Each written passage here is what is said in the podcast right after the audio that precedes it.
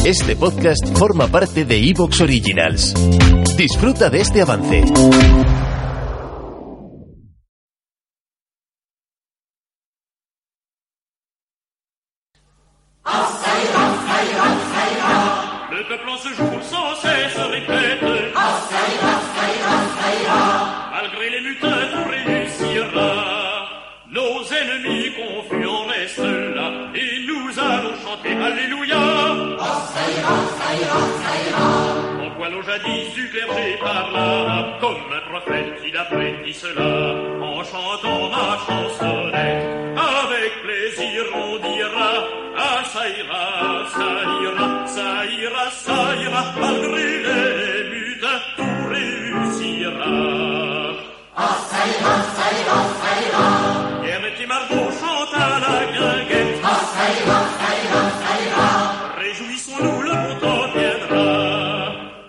Hola, ¿qué tal? Daros la bienvenida a otro programa de Victoria Podcast. Y hoy, pues, como queremos empezar un poquito a meterle caña al tema napoleónico, pues vamos a intentar ir, como siempre hacemos en esta Santa Casa, al principio de todo. Es decir, eh, Napoleón cuando llega a una posición determinada dentro del ejército francés, se encuentra con unas tropas, se encuentra con un personal y se encuentra con un material determinado, es decir, no, no llega y, y, besa al santo. Ese personal, esa especie de tropa con la que va a empezar sus campañas, es el ejército revolucionario, propiamente dicho. Y para ver cómo aparece esta extraña figura bastante atípica, que en, en su época pues marcó el antes y el después de lo que serían los ejércitos las fuerzas armadas de los países del resto del mundo probablemente y que pues todavía su influencia se, se nota hoy en día pues mm, me he juntado aquí con nada más y nada menos que dos grandes figuras del tema armamentístico y del tema de uso de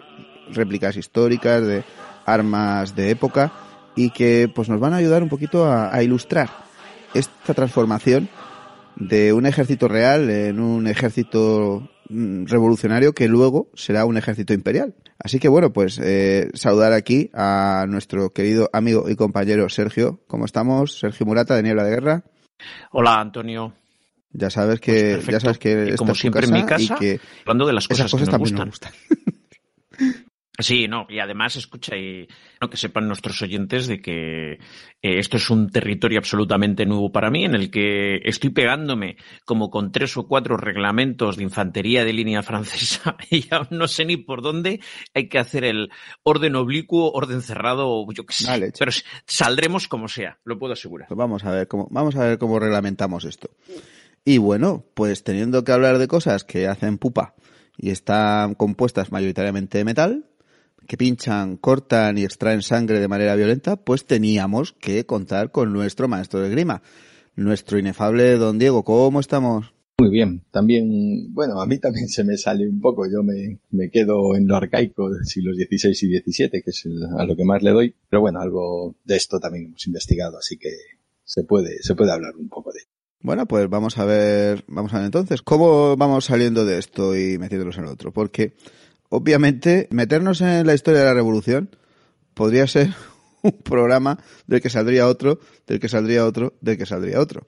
No podemos coger y meternos ahí alegremente en esto. Da para muchos podcasts, da para muchos temas y podría hacerse un canal solamente sobre la Revolución Francesa que no acabaría nunca de, de- de- seguir dando programas además enormemente interesantes. Y el caso es que, bueno, aún así, pues tenemos que meter un poquito en, situación la cosa. Eh, Había habido un ejército real francés que muchas veces pues no, no, no lo tenemos en cuenta, pero el ejército francés en el siglo XVIII era una máquina de matar.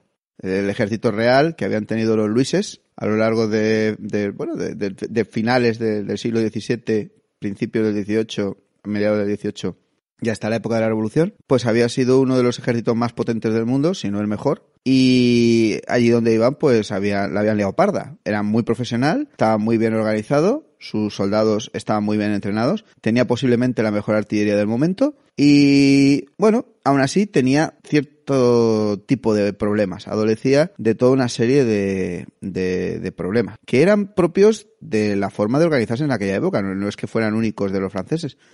Pero, bueno, por ejemplo, el, el tema de, de los oficiales, de los rangos. que, pues, como en muchísimos ejércitos, se compraban. Sí, sí, y además la aristocracia, la dificultad del ascenso, ¿verdad, Antonio? Sí. Mm.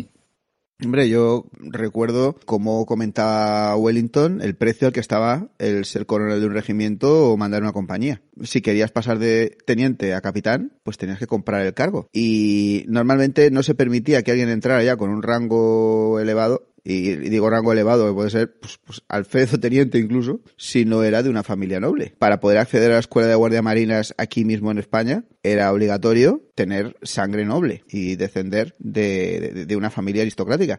Con lo cual, pues, muchas veces gente que eran pues protegidos del rey, de la reina, o en el caso del ejército francés, de la favorita del rey, pues acababan teniendo unos rangos absolutamente desproporcionados para su capacidad militar. Eso fue lo que evitó muchas veces que Francia ganara muchísimas de las batallas en las que se vio envuelta. Pero aún así este ejército pues era bastante potente. Eh, era el que le había plantado cara a Federico de Prusia y bueno, sí, el gran Federico de Prusia, sí, el gran Federico de Prusia. Ch, ojo, los franceses le bañaron la oreja varias veces y bueno, y por ejemplo, si Austria aguantó muchas de las mm, de las barrabasadas que le vinieron encima durante pues la guerra de sucesión austríaca o, durante la guerra contra Prusia fue porque tenía el apoyo de Francia en determinados momentos, consiguió el apoyo de Francia y eso fue lo que le salvó. Eh, Francia, ya digo, tenía un ejército muy bien organizado, tenía unas tropas muy bien montadas y de hecho pues eh, había puesto ya eh, en marcha el reglamento de 1791, ¿no? Que, que ese es el que tú has estado mm, más o menos informándote sobre él y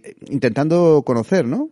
Pues es el, en realidad, aunque el reglamento sea el de 1791, es la idea de- de- del reglamento, digamos, al estilo clásico, y es, bueno, en realidad, anterior a la revolución, aunque propiamente dicha la revolución es anterior, el reglamento de 1791 se estaba realizando en base a todos los conocimientos y todas las cosas que se habían puesto en marcha antes de que se hubiera producido la, la revolución. Sí, sí. Sí, bueno, estamos viendo una evolución que, no, o sea, vamos a decir, la evolución del armamento, la evolución de las maniobras, de las formaciones de, de infantería, caballería, los tipos de artillería, va a tener...